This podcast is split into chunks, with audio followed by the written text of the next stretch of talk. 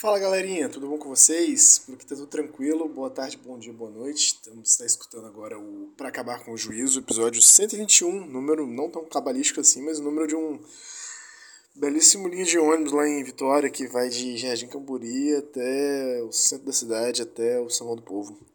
Linha 121, quem nunca pegou pela reta da Penha aí, né? Que tristeza.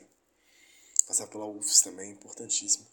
É episódio 121, né? Ônibus à parte, linhas, linhas de transporte público à parte, é, mas nem tanto assim, porque é muito importante.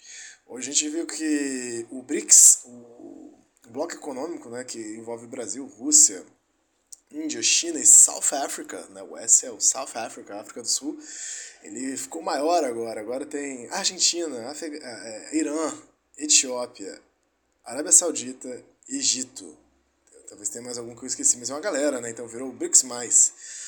Top. Tá, tá, tá, todo mundo ali, né, cara? Que doideira. Que doideira. Eu tô devagarzinho aprendendo árabe no Duolingo, depois de aprender espanhol para proficiência, agora tô aprendendo árabe. Era, era isso ou voltar para alemão? Aí eu acho que eu preferi aprender árabe. E aí, já sei que a palavra saída é feliz em árabe. Você perguntar o que você já sabe em árabe? Eu sei que saída é, é feliz e sei identificar as letras, né? Que grande parte do processo é identificar as letrinhas daquele alfabeto que é diferenciado ali. Então, tem um, tem um futuro promissor aí, né? No, no na nova configuração geopolítica é, internacional, né? Não sei se geopolítica não é já internacional, né? Mas geopolítica é, que envolve a parte econômica do Brasil, né? Com os BRICS, os BRICS+. mais. E que mais? Novidade hoje, para além dessas trelelê todo, é que é, esse é um programa que a gente acaba lendo antiético, né, de vez em quando, é que sem querer é, apareceu a caixa de perguntas do, do, do episódio anterior.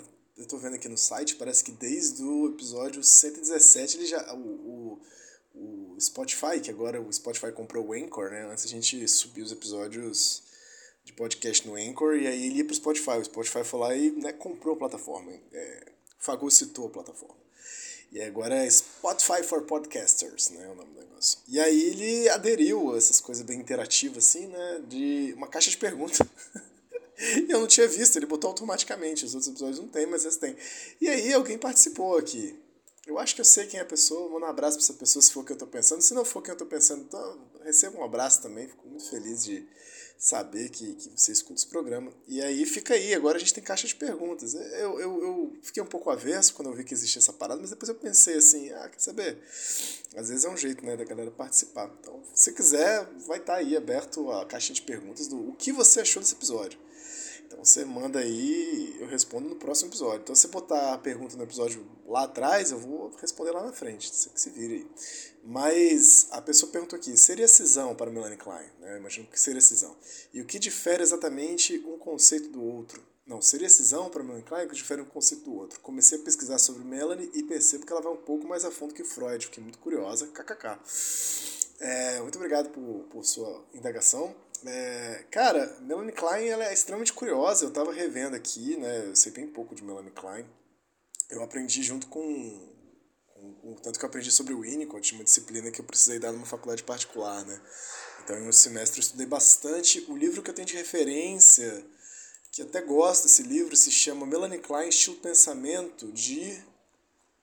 Deixa eu ver o nome do, dos autores aqui. De Elisa Maria de Ulloa Sintra e Luiz Cláudio Figueiredo. Esse livro tem na internet, né, em PDF. É, Melanie Klein Estilo Pensamento. E você tem também um clássico né, de uma das alunas e analisandas da Melanie Klein, que é a Hannah Siegel. Rapidinho, não confundir com a Silene Siegel. É, cadê? Eita, entrei no lugar errado aqui. Cadê textos? Que é a introdução à obra de Melanie Klein, né? Que é da Hannah Siegel.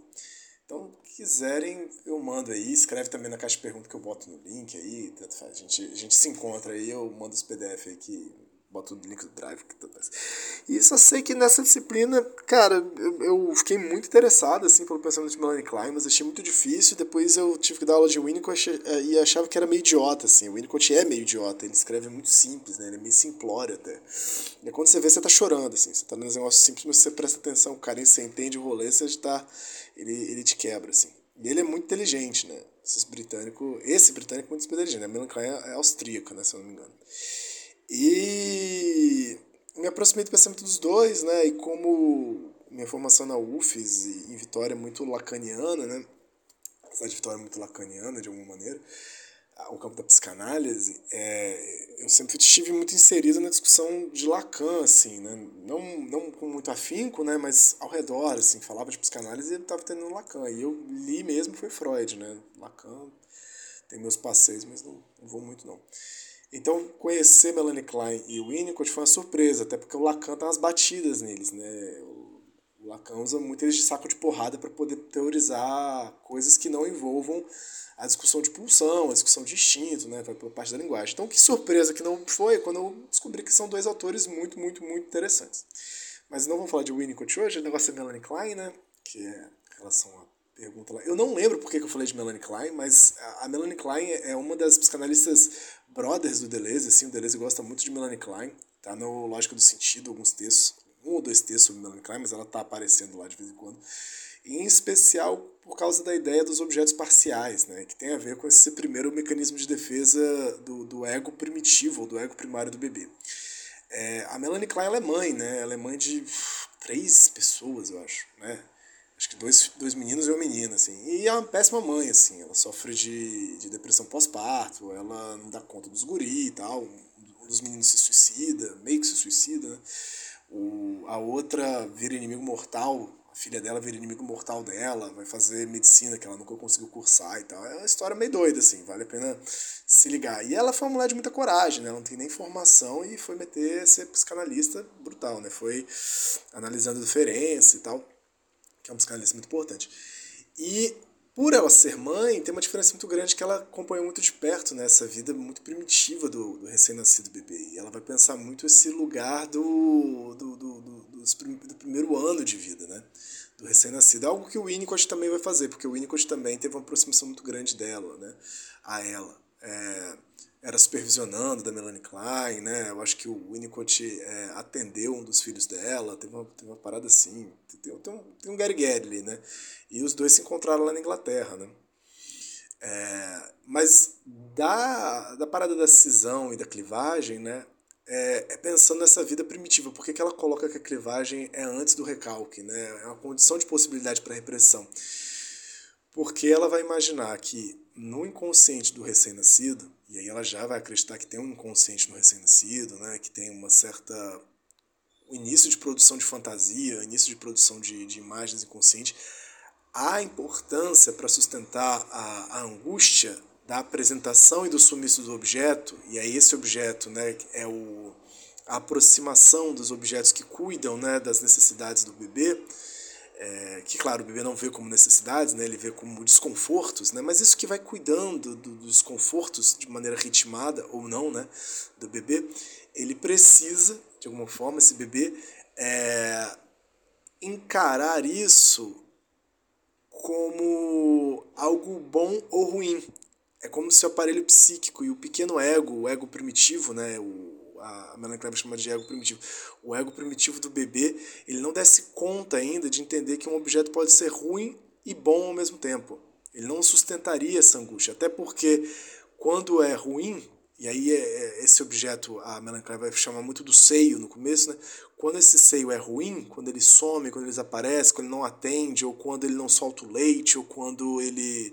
É tá, tá mais frio porque a mãe não tá muito afim de estar ali, ele tem fantasias extremamente agressivas com relação a ele.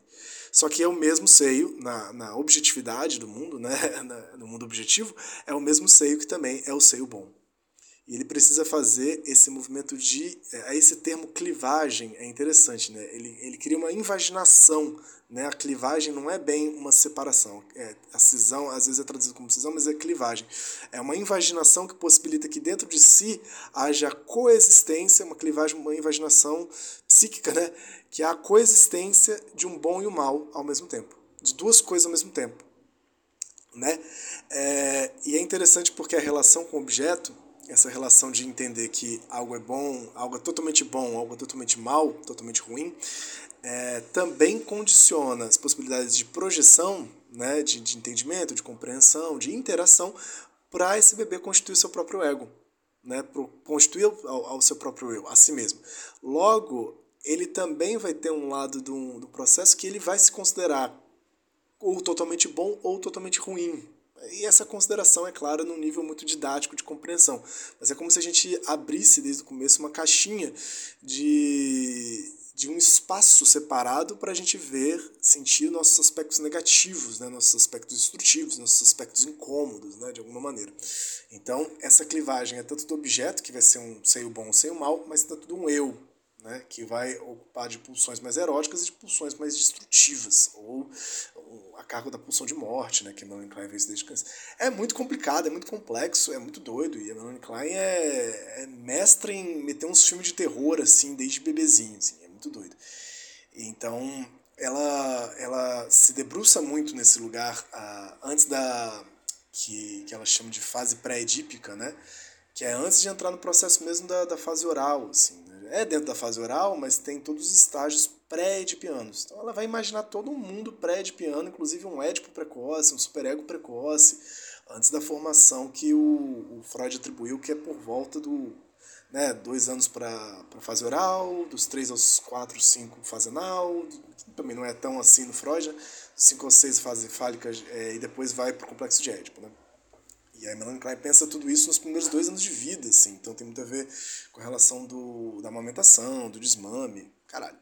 Mas enfim, por alto é isso. E o Deleuze pira na ideia de que nessa fase até os dois anos mais ou menos, é, o, o, bebê e o inconsciente bebê funciona muito por base de objetos parciais, né? Ou seja, eles não têm totalidade. O bebê não está encarando como uma mãe, nem como eu mesmo, né? Ele mesmo mas são relações com objetos voadores, assim, né? uns peitão, uns dedos, então é um conjunto de objetos parciais que compõem a imaginação do, do inconsciente do bebê, o, a, o, campo, o campo da fantasia do, do, do, inconsciente do bebê. Isso não tem forma de totalidade. Depois que ele vai ver o que, que ele fez de mal, aquele seio, na verdade, tinha uma totalidade, tinha um objeto global que é a mãe, ele vai ficar muito chocado, né? Se tudo der certo, ele entra no que a Melanie Klein chama de posição depressiva, né? Que é quando o bebê dá uma acalmada, ele começa a olhar mais para a mãe, tentar fazer um conceito que eu tenho achado interessante recentemente é reparações, né? Começar a consertar a cagada que, que ele fez. Enfim, cara, muito Melanie Klein aí, eu não lembro direito, já tem 12 minutos de episódio e eu só falei de Melanie Klein, então eu vou começar a botar o despertador aqui. Essa foi a maior introdução de todas, né? Para acabar com o juízo, Kleiniano aí. Mas repito, cara, sou muito leigo em Melanie Klein, mas o que eu sei é mais ou menos isso aí. Uma amiga minha me chamou para almoçar, cara. Talvez pela primeira vez na, na história desse episódio, desse, desse programa, eu vá precisar pausar o episódio e continuar depois. Mas se, não, se ela não, não bater aqui na porta, é, eu vou gravando até 11h50. Calma aí, tá difícil botar o despertador aqui. E se, se seguiu alguma dúvida e seguiu alguma questão, agradeço muito pela interação, mas se continuou, manda brasa aí, fala com nós que a gente tenta, sei lá, conversar pelo menos, assim, explicar, não garanto nada não. Mas bora lá.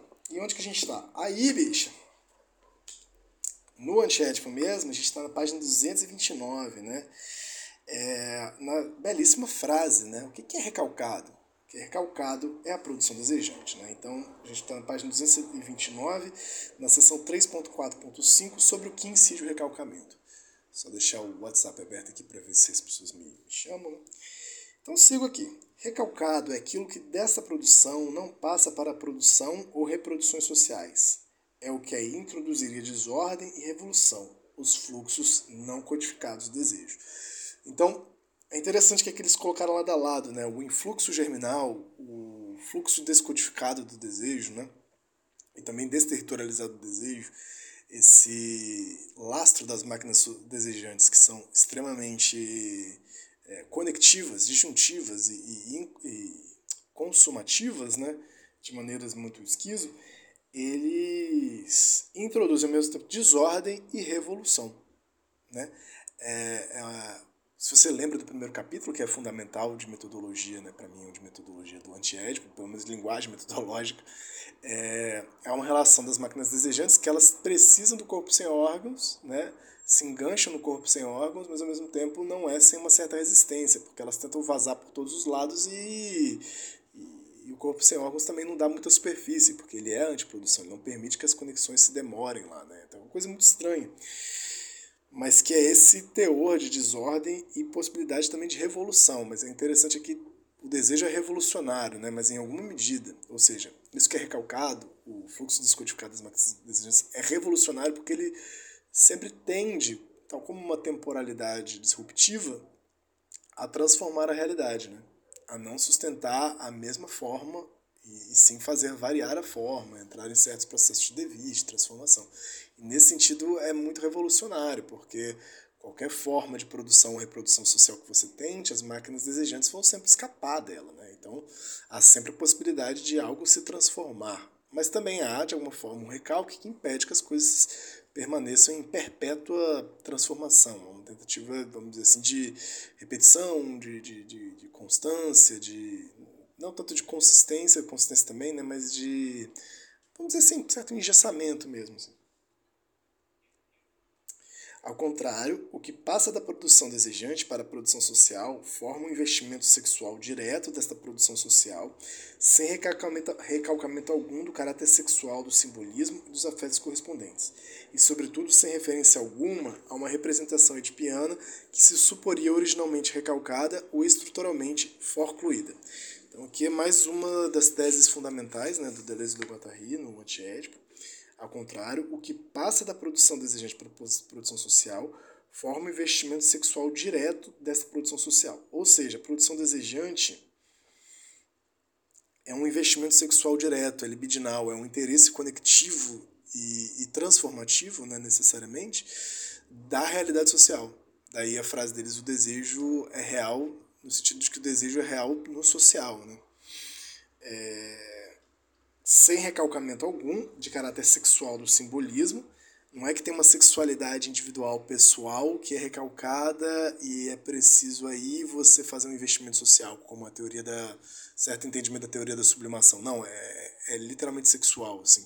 Então, no sentido de que um artista tem tesão no que faz, da mesma forma que um agente penitenciário tem tesão na tortura. Né? É sexual mesmo, a forma como esses corpos se conectam, o desejo se conecta isso tem efeitos, né? E não é qualquer coisa, não é falar que arte e, e, e tortura é a mesma coisa, mas o, o, modo de investimento é sexual e é dentro da produção social, né? Sem recalcamento algum do caráter sexual, do simbolismo dos afetos correspondentes. Então há símbolos e afetos que são produzidos mesmo, não tem recalcamento não. E sobretudo sem referência alguma uma representação edipiana que se suporia originalmente recalcada ou estruturalmente forcluída. Então, no mesmo exemplo, né? Ah, mas o, o, o, o, o agente penitenciário torturador ele só tortura porque ele apanhou do pai. Não, cara, isso aí você está edipianizando o processo. Tem todo um processo institucional de desejo que corre no plano social que estatisticamente você vai ver o número de agentes penitenciários, você vai perguntar quantas, quantas vezes ele torturou, quantas vezes, quantos deles torturaram, é, é foda, é, é imenso, o policial, por exemplo. E você vai falar que estava ali na pessoa, sacou? Que é uma atitude individual e não é uma atitude de uma certa produção desejante de um investimento sexual naquela instituição, naquela corporação. Da mesma maneira, o artista, né? Todo mundo poderia ser artista de alguma maneira, todo mundo tem esse potencial criativo, mas acho que é, esse cuidado com o investimento desejante artístico, né, é, ele é algo fundamental para que obras de arte possam ser feitas, né, trabalhos com artes plásticas, trabalhos musicais, né, tem um, um trabalho, um investimento que é sexual direto, não tem que ficar explicando, ah, é artista porque a mãe é, incentivou ou perdeu a mãe, não, viado, tá ligado? Tipo assim, tá ali e, e, e tem um conjunto de máquinas técnicas e máquinas sociais que permitem né, esse investimento das máquinas desejantes em campos artísticos, campos criativos. Né? E algo faz funcionar, não é pai e mãe. Não é um efeito de pai e mãe ou do, do forclusão aqui, né? Da, da, um deslimite né? a partir da, da ausência do nome do pai, ou da não. Tem, tem, deve ter outro termo mais legal aí, lacaniano, né? Não, não inscrição do nome do pai, sei lá. Se vira aí. Vocês. O animal não é tão somente objeto de um investimento pré-consciente de interesse, mas de um investimento libidinal de desejo, que só secundariamente extrairá uma imagem de pai. Falaram de animal aqui eu não lembro, mas deve ter a ver com um exemplo lá atrás. Né? Mas o animal não é tão somente objeto de investimento pré-consciente de interesse, mas de um investimento libidinal de desejo, que só secundariamente extrairá uma imagem do pai.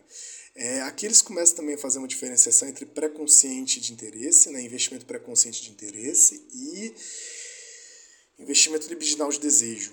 Um sendo inconsciente, o outro pré-consciente no sentido quase da intenção, assim, né? Mesmo que a intenção seja é, trabalhar na dimensão de um animal, é, o, o, investimento libidinal de desejo ele tem muito mais a ver com algo conectivo e transversal, né? Que conecta e, e revolucionário necessariamente, que conecta reinos, fílons de maneira transversal mesmo, né? faz saltos, atravessa, né? podendo conectar animais com vegetais, com homens, com ferramentas, etc. E esse tema do interesse pré-consciente, né? investimento pré-consciente de interesse e libidinal de, libidinal de desejo vai ser trabalhado melhor no capítulo 4, principalmente para diferenciar o interesse pré-consciente de classe e o investimento de desejo revolucionário e inconsciente. Né? como que muitas vezes na fala, e aí também tem a coisa do molecular e do molar, né? Na fala molar pré-consciente, de investimento pré-consciente, a pessoa é super revolucionária, ela quer acabar o capitalismo, quer a transformação, mas na dimensão do investimento molecular do desejo e inconsciente, a pessoa reproduz vários microfascismos, né? E, e não se haver com isso. E essa é a possibilidade de pensar diferenças é, políticas e desejantes né, a partir da, da noção de pré-consciente, de investimento pré-consciente de interesse e de investimento inconsciente de desejo. O mesmo acontece com o investimento libidinal de alimento. Sempre que se manifesta um medo de ter fome ou de prazer de não ter medo e prazer, não. Sempre que se manifesta um medo de ter fome ou um prazer de não ter, medo e prazer que só secundariamente se relacionam a uma imagem da mãe é, nota de rodapé 30, em seu estudo sobre as Ilhas Marquesas, Abraham Gardner, é, 1891 até 1981, mostrou bem o papel de uma, que uma ansiedade alimentar coletiva e econômica desempenha. Ansiedade que, mesmo do ponto de vista do inconsciente, não se deixa reduzir a relação familiar com a mãe. The Individual and His Society. No Columbia University Press, em 39. Então, interessante, né? Porque não é só sobre relações familiares, mas desde sempre sobre relações econômicas e sociais também. É, produzindo subjetivação, né? produzindo ansiedade, produzindo esses caras. Vimos anteriormente como a proibição do incesto remetia não a Édipo, mas aos fluxos não codificados constitutivos do desejo e ao seu representante, o fluxo pré-pessoal intenso. É verdade, isso aí estava lá na parte da seção 3 desse capítulo maldito. Quanto a Édipo, isto é ainda uma maneira de codificar o incodificável, de codificar o que se furta aos códigos, ou de deslocar o desejo e seu objeto, de pegá-los na armadilha. Que eles trabalharam muito bem no. Qual foi a sessão que a gente viu que eles trabalharam essa história, né? É um que parece um trava-língua. Rapaz, como eles falam de Édipo aqui, né? No 3.6, que é uma seção muito importante, né? os elementos em profundidade da representação. Representante recalcado, representação recalcante, representado deslocado. Né? Então, bora lá. Uh, 3.4.6 Culturalistas e universalistas, seus postulados comuns. Culturalistas e etnólogos mostram bem que as instituições são primeiras em relação aos afetos e às estruturas. Então, beleza. Culturalistas e etnólogos mostram que as instituições as organizações sociais, assim, né, são primeiras em relação aos afetos e às estruturas. Porque as estruturas não são mentais, mas estão nas coisas, nas formas de produção e de reprodução sociais. Mesmo o autor, como Marcuse, pouco suspeito de complacência, reconhece que o ponto de partida do culturalismo era bom, introduzir o desejo na produção, atar o laço, entre aspas, entre a aspas, estrutura dos instintos e estrutura econômica, indicando ao mesmo tempo as possibilidades de ultrapassar uma cultura patricentrista e exploradora. Herbert Marcuse, Eros e Civilização. Então, o que levou o culturalismo a tender para o pior? Por que eles estão falando isso? É uma boa pergunta, né? mas estão esculhambando alguma coisa do culturalismo. E também aqui não há contradição entre ir bem no começo e piorar desde o começo. Parabéns, galera. Comentários que, que fazem valer esse livro, fazem valer cada tostão desse livro velho. Cara, quando é que a gente vai pra parte 5? Eu estou ansioso já. Nossa senhora, essa parte 4 é gigante. Porque a parte 5. Nossa senhora, tem tempo ainda. Nossa, tem 13 páginas ainda. A parte 5 é a representação territorial. Eu, eu não gosto desses papos de Édipo, não, velho. Acho meio chato. Acho que eles... Tem sentido de ser, né? Mas demoraram muito, né? Talvez seja esse postulado comum o relativismo e o absolutismo de pianos, ou seja, a conservação obstinada de uma perspectiva familista que leva estragos a toda parte. Com efeitos, se a instituição é inicialmente compreendida como instituição familiar, pouco importa dizer que o complexo familiar varia com as instituições ou que, ao contrário, Édipo é um invariante nuclear em torno do qual giram as famílias e as instituições. Vou repetir essa frase que é importante. Né? Com efeito, se a instituição é inicialmente compreendida como instituição familiar, é, se, se se dá de natureza, né, se dá de saída a ideia de uma instituição familiar como parte de um, de um projeto humano, de uma designação dos seres humanos, né, no campo da etnografia e da, da antropologia, pouco importa dizer que o complexo familiar varia com as instituições ou que é o contrário. Édipo é uma invariante nuclear em torno do qual giram as famílias e as instituições. Então, vamos lá.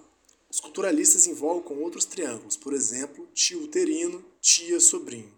Mas os edipianistas logo mostram que se tratam de variações imaginárias para uma mesma invariante estrutural, figuras diferentes para uma mesma triangulação simbólica, que não se confunde nem com os personagens que efetuam, nem com as atitudes que relacionam essas personagens. Então, não importa quem você coloque dos membros da família, quem foi de pianista vai colocar aí, vai meter um édipo de estrutura, né, de função. Mesmo que não seja pai e mãe, está fazendo uma função paterna, uma função materna. Mas, inversamente, a invocação de um tal simbolismo transcendente não leva os estruturalistas a sair do mais estreito ponto de vista familiar. Então, por mais que eles vejam uma abstração estrutural, eles não conseguem, no concreto, né, se afastar de uma ideia de, de um jadado, né? de, um, de, um, de um a priori familiístico. Né? É a mesma coisa com as discussões infindáveis sobre é papai? É mamãe? E aí abre parênteses. Vocês negligenciam a mãe. Não, você é que não vê o pai ao lado, como lugar vazio, etc. Bem específico isso aqui, né? Tá gastado. O conflito entre culturalistas e psicanalistas ortodoxos reduz frequentemente a essas avaliações de papéis de mãe e do pai, de pré-edipiano e do edipiano, sem que se saia por isso nem da família nem de Édipo, oscilando sempre entre os dois famosos polos, o polo materno pré-edipiano do imaginário e o polo paterno edipiano do estrutural, ambos sendo o mesmo eixo, falando a mesma linguagem de um social familiarizado, na qual um designa os dialetos maternos habituais e o outro a forte lei da língua do pai. Eita, ah, acabou de, de mudar aqui. Ainda bem que eu comecei a gravar essas coisas. Acontece bastante. É raro, mas acontece bastante. Acabou de mudar o, o horário do meu almoço aqui. Língua do pai. Já se mostrou a ambiguidade do que Gardner chamava de instituição primária, eh, entre aspas. É que, em certos casos, pode tratar-se da maneira como o desejo investe o campo social desde a infância e sob os estímulos familiares vindos do adulto. Todas as condições seriam dadas, então, para uma adequada compreensão extrafamiliar da libido. Então, é que em certos casos pode tratar-se da maneira como o desejo investe o campo social desde a infância e sob os estímulos familiares vindos do adulto. Então, tipo assim, o desejo sempre investe o campo social. Essa que é a crítica, né? Por que, que você vai pensar um a priori é, na família, do investimento do desejo, da produção do inconsciente, sendo que você tem todo um campo social com muito mais abrangência e uma Aí você fala, ah, mas tá trocando a família pelo campo social. Não, mas é porque o campo social é muito mais móvel, né, do que a estrutura familiar. Mas é, realmente é uma troca, de alguma forma ainda tá dando algum contorno mesmo. Né? Mas é isso, né? É, o, o, os familiares são estímulos para investimento no campo social, né? E que até a composição é simplesmente uma mudança, de, é, mudança da ordem dos termos, né? não é a família que introduz a sociedade, é a sociedade que introduz a família, né? então é o campo social que força o movimento familiar, então desde o começo já é uma relação com esse campo social, né? e inclusive com o que a gente gente estava falando antes, com a possibilidade de transformação, de disrupção dos contornos desse campo social. Né? Todas as condições estariam dadas, então eles botam fé. Então, para uma adequada compreensão extrafamiliar da libido. Né? Se, a, como o Carlinhos estava colocando, a família fosse só um estímulo para o investimento no campo social. Porém, mais frequentemente, trata-se apenas da organização familiar em si mesma, que se supõe ser inicialmente vivida pela criança, como um microcosmo e depois projetada no dever adulto e social. Nota 32, Michael Dufresne, 1910 a 1995, ao analisar os conceitos de Carner, formula as seguintes questões essenciais. Será que a família é que é primária, entre aspas, e que o político, econômico e social são apenas secundários? Do ponto de vista da libido, quem é primeiro, o investimento familiar ou o investimento social? E metodologicamente, dever-se-á ir da criança ao adulto ou do adulto à criança? É, e aí o livro é La Personnalité de Base, a personalidade de base, provavelmente 53, né? Nunca lembraremos aí quem é Michael Dufresne. Né? E aí fechou essa página. Mas acho que é isso, né? É essa ideia de que é, há uma ligação entre a família, a instituição família e a instituição social, mas quase como se uma fosse um microcosmo da expressão da outra, né? Então tivesse uma subordinação da família para depois poder se lançar à sociedade, não como se a própria família já fosse uma constituição histórica social, né? Um certo investimento libidinal social. Desse ponto de vista, a discussão só pode ficar emperrada entre os defensores de uma interpretação cultural e os de uma interpretação simbólica ou estrutural dessa mesma organização. Beleza. Acabou não? Quanto tempo falta aqui para esse negócio? Ok, eu já adiantava e tomava meu banho. Tem 48.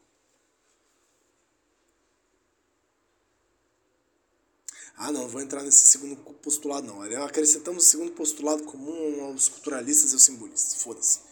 Semana que vem a gente vê isso aqui. Vou ficar de trailer com vocês até da hora. Não, não vai sair ninguém antes da hora, não. Igual, igual tia, né? Não vai sair ninguém antes da hora, não. Vocês vão ficar aqui. Vocês estão com pressa? Eu não tô com pressa. A gente marcou 11h50, vai ser até 11h50. Deixa eu pegar um lápis. Enquanto isso, né, fica aí, vou, vou anotando aqui, vou, vou anotar um, botar um lápis aqui. Que dia é hoje, né, gente? Hum, 20, 24 de agosto. Só em virgem, né? Que coisa. Vamos que vamos. Organiza as coisas aí. Limpa a casa com que boa. E. Bom, já estamos na 232, né? Em breve a gente está saindo dessa parte 4 aí, de tanto. Aí depois a coisa fica mais mais bonita. Não sei, né? Estou doido para chegar nessa parte da representação territorial. Aí depois o 3.6 já é a máquina despótica. Olha só, depois eles aceleram, depois eles metem 3.6 já é a máquina despótica. Bora nessa, minha gente. Um beijo no coração de vocês. É, fui até o prazo. Se vocês curtiram a ideia de mandar perguntas aí, manda perguntas e sempre são muito mais convidados aí quase solicitados a participarem do, do programa ler junto. Beijo no seu coração. Até mais.